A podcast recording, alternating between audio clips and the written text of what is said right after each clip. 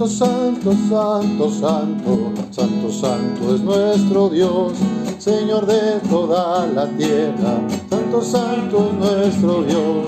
Santo, santo, santo, santo, santo, santo es nuestro Dios, Señor de toda la historia. Santo, santo es nuestro Dios y acompaña a nuestro pueblo que vive nuestras luchas del universo entero, el único Señor.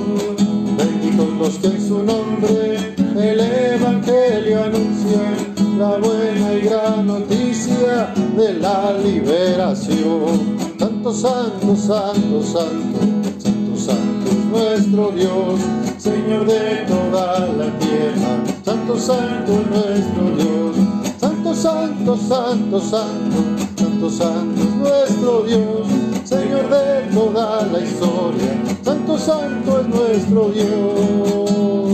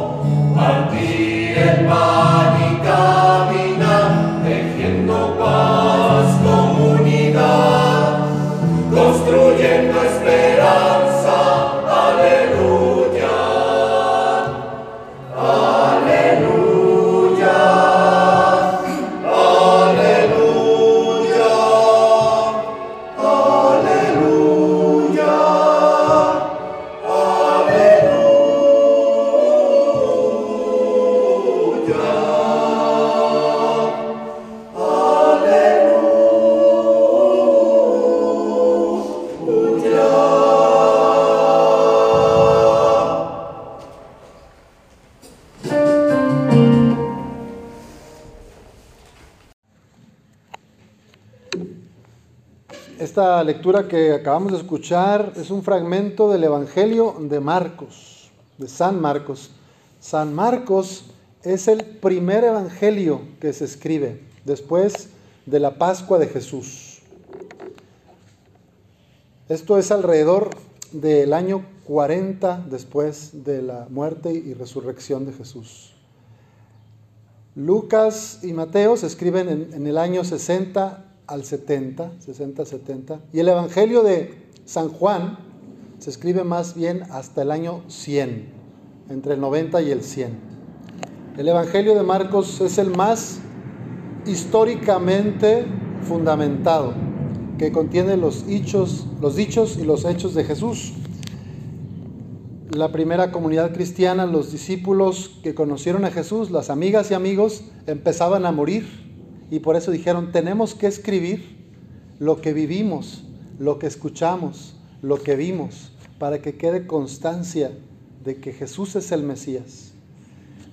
Y el Evangelio de Marcos, si se fijan, en, en, algunas semanas pasadas escuchamos que Jesús le decía a los demonios que expulsaba, cállate, no digas nada, no digas que soy el Hijo de Dios.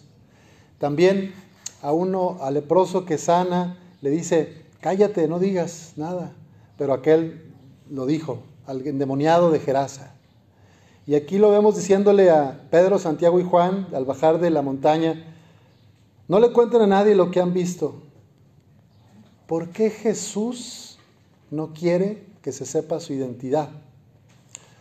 Los teólogos contemporáneos piensan que esto es algo como que Jesús quería que la gente viviera por fe y creyera en Él por fe, no por los milagros, no por el poder, no por los prodigios, sino por su vida entregada, por su servicio, por su compasión, no por salvar y levantar a los paralíticos o no por resucitar a Lázaro, sino por todos los demás gestos que hay antes, de inclusión, de amor, de compasión.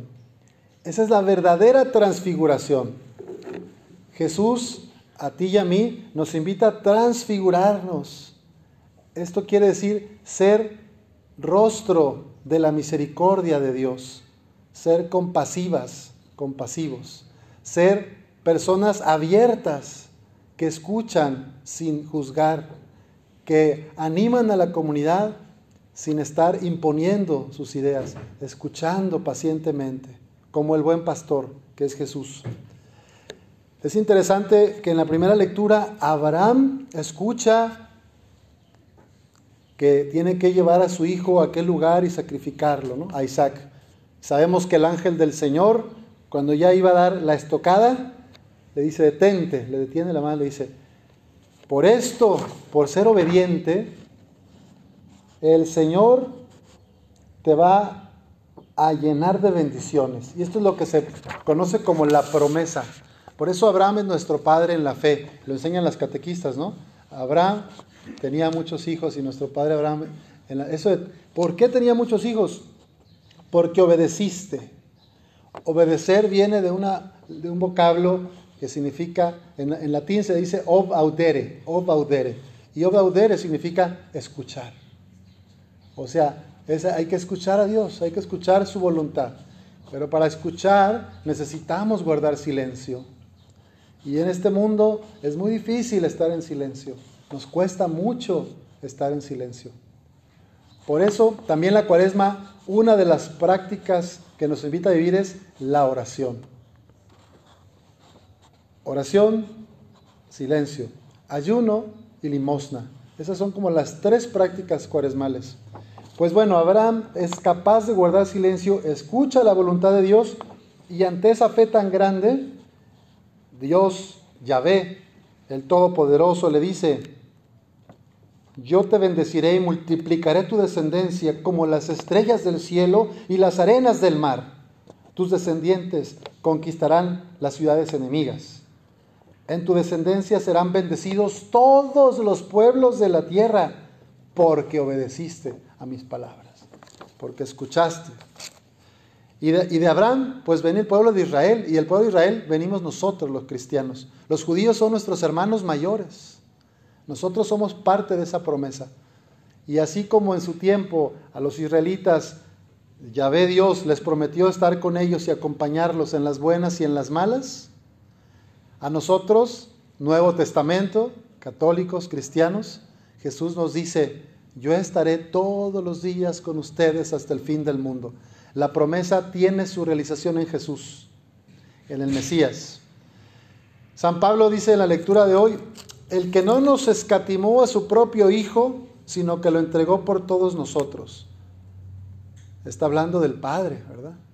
Y por eso Abraham e Isaac son la prefiguración, son la idea, el modelo anterior que ya anuncia lo que va a ser Jesús.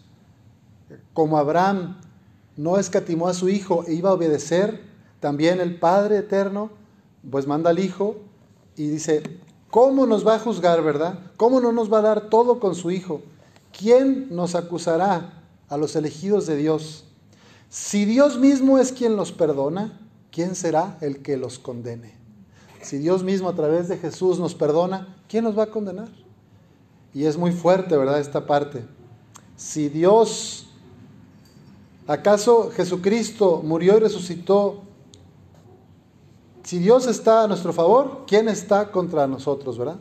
Si Dios está conmigo, ¿quién contra mí? Pues bueno, en el Evangelio vemos este momento de la transfiguración. Es algo muy extraño porque en todos los anteriores capítulos de Marcos no se ve algo tan glorioso, tan prodigioso. Pues es la confirmación, ¿verdad? De que Jesús es el Mesías. Porque ¿con quién está hablando? Con Moisés, que representa la ley, la ley de Moisés, los diez mandamientos, el decálogo. Moisés es la base de la religión judía. Y después con Elías, entonces la ley y los profetas son todo lo que el pueblo judío vivía como religión. Es lo más importante. Así entonces Juan, Santiago, Pedro, los amigos de Jesús entienden, oye, si estos que son los grandes hablan con Jesús y lo, y lo escuchan, este sí es el mero mero, este es el que esperábamos, el Mesías. Bueno, pues ahí está, ¿verdad? La grandeza de Jesús, la importancia para nuestra vida y nuestra fe. Pero duro es porque luego ellos dicen, hagamos tres chozas, quedémonos aquí, estamos a gusto, ¿no? Como hace rato que algunos estábamos ahí en una carne asada o ahí, pues quedémonos un ratito, está a gusto aquí con los hermanos, ¿no? Espérate, pero la vida sigue, hay que volver a servir, hay que volver a trabajar, hay que regresar a la misión, ¿verdad? Hay que bajar del cerro para insertarnos en la vida. Es el misterio de la encarnación. Todo un Dios se hace hombre, uno de nosotros, para servir y amar. Pidamos al Señor que nos ayude también a reconocer en Jesús al Hijo de Dios, a escuchar lo que el Padre dijo desde aquella nube. Este es mi Hijo amado, escúchenlo. Atrevámonos a escuchar a Cristo el Señor para que cada vez seamos más su presencia y su misericordia en el mundo. Así sea. Queridas hermanas y hermanos, en este domingo segundo de la cuaresma, la palabra de Dios es muy iluminadora. En el texto que leímos de Abraham, del, libro del Génesis, vemos a, a Dios actuando con su gracia y al hombre representado por Abraham, colaborando con su libertad. Es tal la fe de Abraham, nuestro Padre en la fe, que es capaz incluso, es una prefiguración, un anticipo del amor del Padre que entregó a su Hijo para nuestra salvación.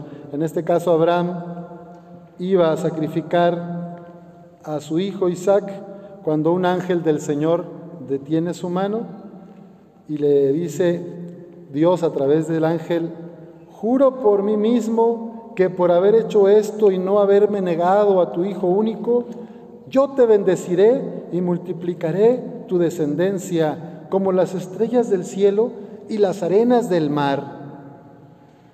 Este es el contenido de la promesa de Dios que después sería todo el pueblo de Israel.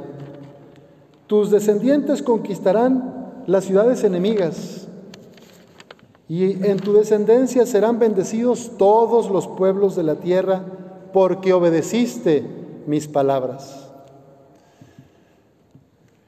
Obedecer es una palabra castellana que viene del latín ob audire, ob audire. Ob audir significa escuchar, escuchar. Entonces, obedecer es primero guardar silencio para escuchar la voz de Dios. En la cultura judía, en los pueblos de Israel, los, todos los, esa, esa tradición es más del oído. ¿Se imaginan hermosas cascadas o grandes paisajes con plantas y árboles en el desierto? ¿No, Pero para sobrevivir en aquellas tierras tenían que tener muy buen oído. Entonces la cultura del pueblo allá en Palestina es más del oído que de la vista. Y así es como le, habla, le habla Abraham, nuestro Padre, el Padre del cielo. Abraham obedece. En cambio ya en el Evangelio vemos el texto de la transfiguración, donde el sentido más importante es la vista. Pedro, Santiago y Juan ven a Jesús con unas vestiduras esplendorosamente blancas, con una blancura que nadie podía lograr sobre la tierra.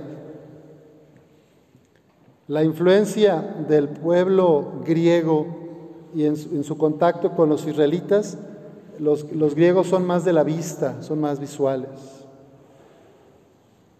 Entonces aquí vemos la integralidad de la fe. La fe entra por el oído, pero también por los ojos.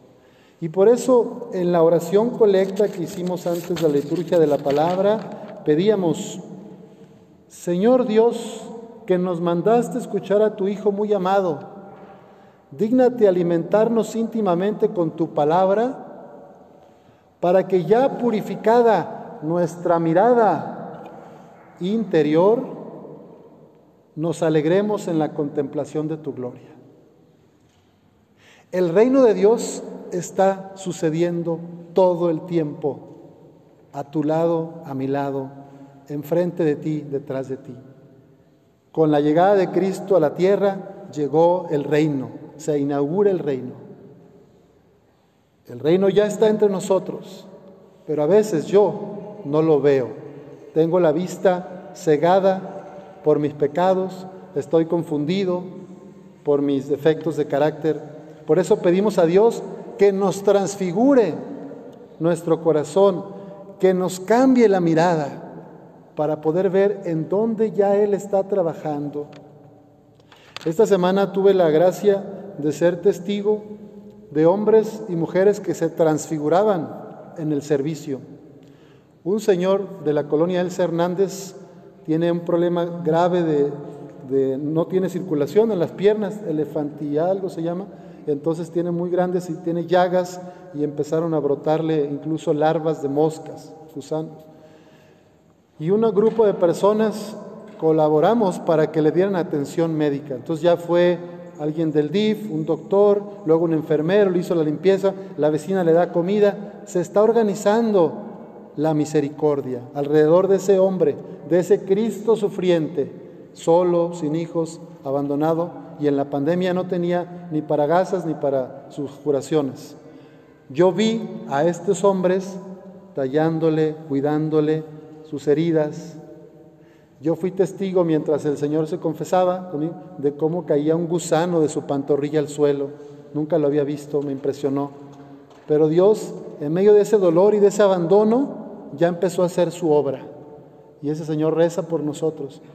¿Cómo llegó eso? No sé, no soy quien para juzgar a nadie. Es la primera vez en mis 42 años que veo a un ser humano vivo que se lo están comiendo los gusanos, al menos en su pierna, ¿verdad? Pero ahí en medio de ese dolor, Dios me dio la gracia de ver cómo se transfiguran otras personas atendiendo y sirviendo. También lo vi esta semana cuando en el centro de migrantes, yo voy todos los jueves de voluntario a apoyar, cuando les dan el espacio a los migrantes para que se bañen, para que se cambien, les dan ropa limpia, les dan un kit de limpieza, se bañan, les dan su comida, si necesitan zapatos se les da un zapato mejor. Ahí en esas voluntarias de nuestra parroquia y en esos colaboradores del equipo, yo veo a Dios trabajando. Esa es la transfiguración que hay que pedir a Jesús, que nos cambie el corazón, que nos limpie la mirada, para también ponernos a servir en su reino. Pedro dijo, hagamos tres chozas, hagamos tres tiendas, aquí estamos bien a gusto. Estaban con el gran Abraham, con el gran Moisés, perdón, Moisés, el liberador de Israel, y Elías, el profeta de los mayores del Antiguo Testamento. Pues es, como si, imagínense que un día van a algún lugar, en algún cerrito ahí en las nuevas, y pues no sé, baja Jesús y baja Pedro y baja San Pablo, ¿no? Como los grandes columnas de nuestra fe. San Pedro y San Pablo son las grandes columnas de la fe cristiana, de la misión, pero con Jesús el mero mero, ¿verdad? ¿A poco no les gustaría quedarse ahí? No de, ay, hagamos tres chozas, mira, le vamos a hacer una para Pedro, una para Pablo, y... pero ¿qué creen? Jesús nos invita a la misión, no quedarnos en lo bonito, en sentir bonito. Jesús nos saca de nuestra comodidad. En ese tiempo, Santiago, Juan y Pedro tuvieron que volver, bajar del cerro, después de haber contemplado la gloria de Dios en este cuerpo transfigurado de Cristo, después de haber ya visualmente, interiormente confirmado que era el Mesías, vuelven y como saben, todos ellos Pedro, Santiago y Juan fueron mártires, dieron su vida por la fe. O sea, después de haber tenido ese encuentro, pues pidamos hoy a nuestro Señor esa gracia de abrir el corazón para que entre su luz, que entre su fuerza, que entre ese amor incondicional, para que también en ti y en mí se desborde hacia los demás, que nuestra vida se transfigure y sea fuente de amor, de servicio, de solidaridad. Que seamos buena noticia para los demás. Solamente Jesús, solamente el Hijo de Dios, el Mesías, nos puede sanar interiormente y nos puede cambiar la mirada. Pidámosle esto a nuestro Padre a través de la Virgen. Así sea.